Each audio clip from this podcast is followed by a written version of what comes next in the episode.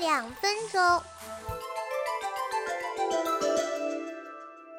两分钟，这个时段是扣子带给你的生活小贴士。今天为大家带来如何用好 Kindle。如何用好 Kindle 这个问题，我们接下来来解决。什么样的人适合 Kindle？一想专注阅读的人。世界上有什么习惯的人，就有什么样的产品。喜欢专注娱乐的人有了 iPad，喜欢专注游戏的人有了 PSP，而喜欢专注阅读的人就有了 Kindle。Kindle 作为专注阅读的不二利器，是目前同类产品所不可比肩的。二，经常出差旅行的人，出差旅行少不了坐火车、飞机的场景，这时候 Kindle 用处就大了。从南方坐到北方，看完一本五十万字的书问题不大。三，有语言学习诉求的人，不论是英语、日语、法语。亦或是文言文，在 Kindle 里你都可以找到对应的靠谱词典。内置的不够，可以去相关网站下载，下文会有详细的介绍。四，经常坐公交、地铁的人，这点在北上广深的朋友大概体会会深一点。因为房租而不得不住得远的你，在慢慢上班的路程中，一直很难受。然而有了 Kindle。简直一下子就到站了，经常通过 Kindle 来规划时间，基本几天就能看下来一本书。碎片化时间的利用简直不要太好。五、电子书深度用户，有些朋友一直是电子书的深度用户，但是却想保护眼睛，这样 Kindle 就用到啦。六、有长期阅读规划的人，这一类，他们。深谙 GTD 之道，知道自己需要什么，有着比较比较清晰的规划，在他们的脑子里，这一年要看的书都已经列出来了，缺的是一个阅读器，能把它们都装进去。想要既省钱又省空间，还容易整理归纳和总结，是否有办法？那当然是有啦，Kindle 配合 Kindle Mate 的搭配，完全可以搞定。七。经常无聊又不知道做什么的人，如果你经常发呆又不知道做什么，那么告诉你，Kindle 绝对是你消灭时间的好工具。看看东野圭吾的小说，看看金田一的漫画，一天很快就过去了，并且还能够增长见识，何乐而不为呢？八，有暗光下阅读需求的人，有此类需求的多为学生。大家都知道，很多大学都是十一点关断电，书虫们完全可以利用有背光效果的 Kindle 来阅读，告别刷手机。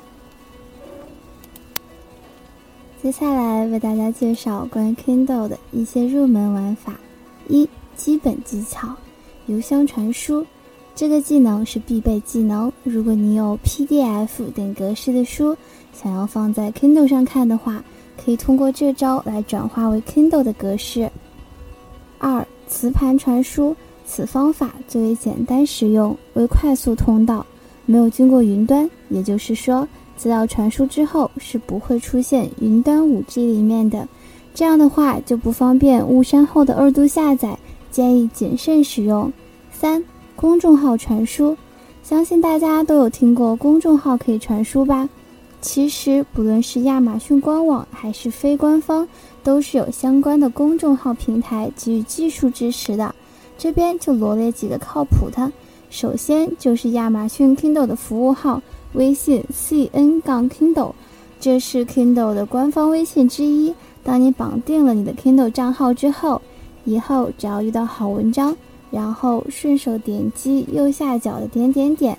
你就会发现可以直接推送到 Kindle 里，相同的方法在大象也可以实现。二、其他技巧，公众号的整合推送，此类网站方法的使用玩法大抵相同。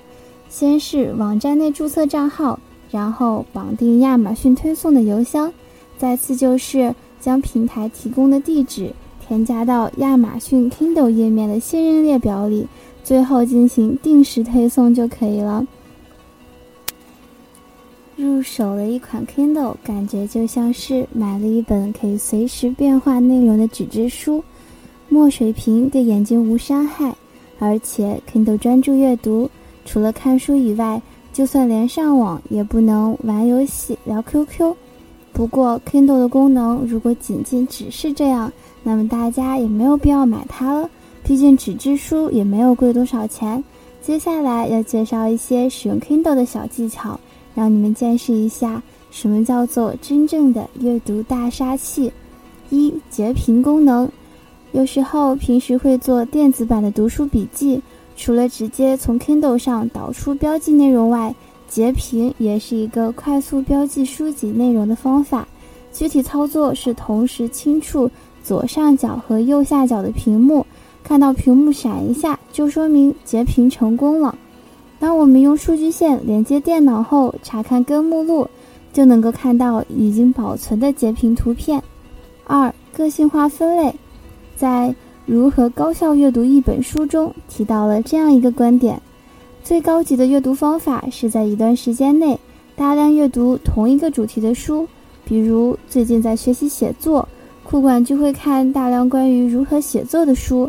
这些书的大部分内容会重复，甚至某些书的观点是冲突的，所以这就需要阅读者对这些书不断进行思考、提炼，最终内化成为自己的知识。而 Kindle 上个性化分类功能就能够让我们制作自己的专属书单，更好的进行主题阅读。具体操作是点击主页上的菜单，新建收藏夹。之后，把主题相同的书移到同一个收藏夹就可以了。